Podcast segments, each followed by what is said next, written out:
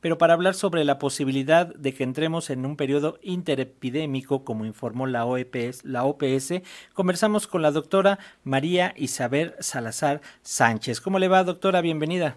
Buenos días, este, muchas gracias, muchas gracias al auditorio. Gracias, doctora. Por favor, eh, infórmenos, eh, denos luz de estos temas. Eh, ¿qué, es lo que ocurre con esta cuestión de lo interepidémico, como califica la Organización Panamericana de la Salud, la baja en los casos de COVID-19?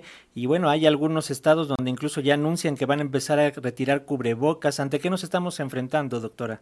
Pues creo que no es nada nuevo, ya lo vimos en, este, en los años pasados, eh, principalmente en esta época pasando diciembre, enero, el enero negro del 2020, del 2021, donde eh, sucedieron muchísimos casos y fue pues la parte tal vez más terrible que nos ha tocado en México y en el mundo también de la pandemia.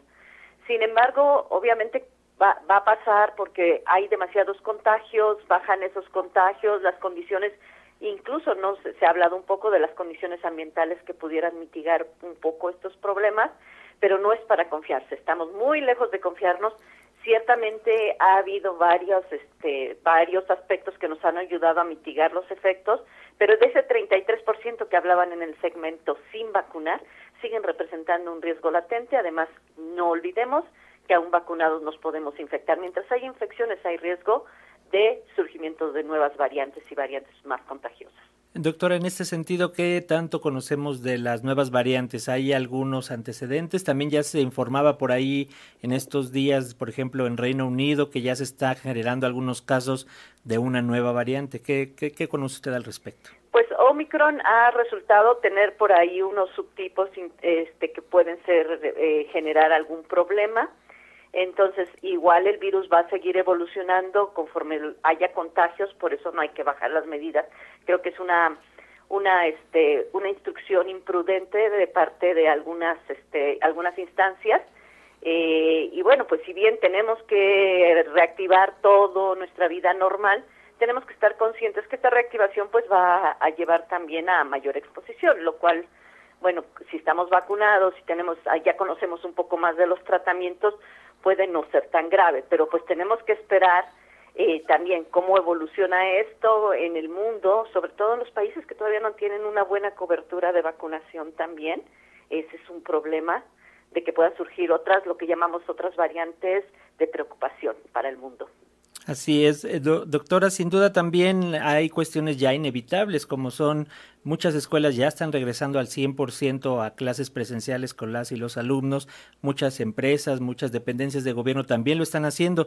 Eh, ¿Qué medidas debemos de seguir teniendo en cuenta ante estos regresos inminentes de mayor personal a las diversas áreas productivas? Eh, yo lo resumo en algo que le llamo medidas CV, ajá. ¿Por qué? Porque es el uso de cubrebocas, de alta eficiencia en los lugares cerrados.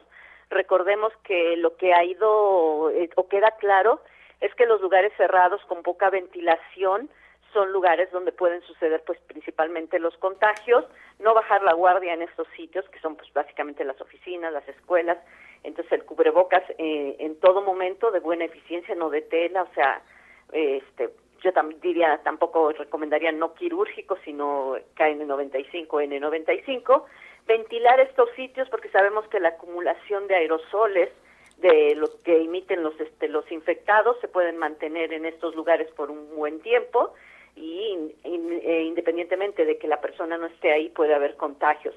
La otra C es por si no sabemos infectados, recordemos que los síntomas pueden ser muy leves este, si sospechamos de cualquier forma, pues eh, confinarnos, hacer la prueba, confinarnos, ¿no? A veces las pruebas no dan positivas inmediatamente, entonces no nos debemos confiar de eso. Y la otra, pues es la vacunación, seguir insistiendo en los temas de vacunación. Si bien en México es un país que adopta las medidas de vacunación muy bien, afortunadamente, eh, sigue habiendo gente que es reticente a esta medida, pero que claramente nos ha mostrado que sí está ayudando a mitigar los efectos. Sí, sin duda eh, hay que estar pendientes y las campañas de vacunación van a seguir permanentemente.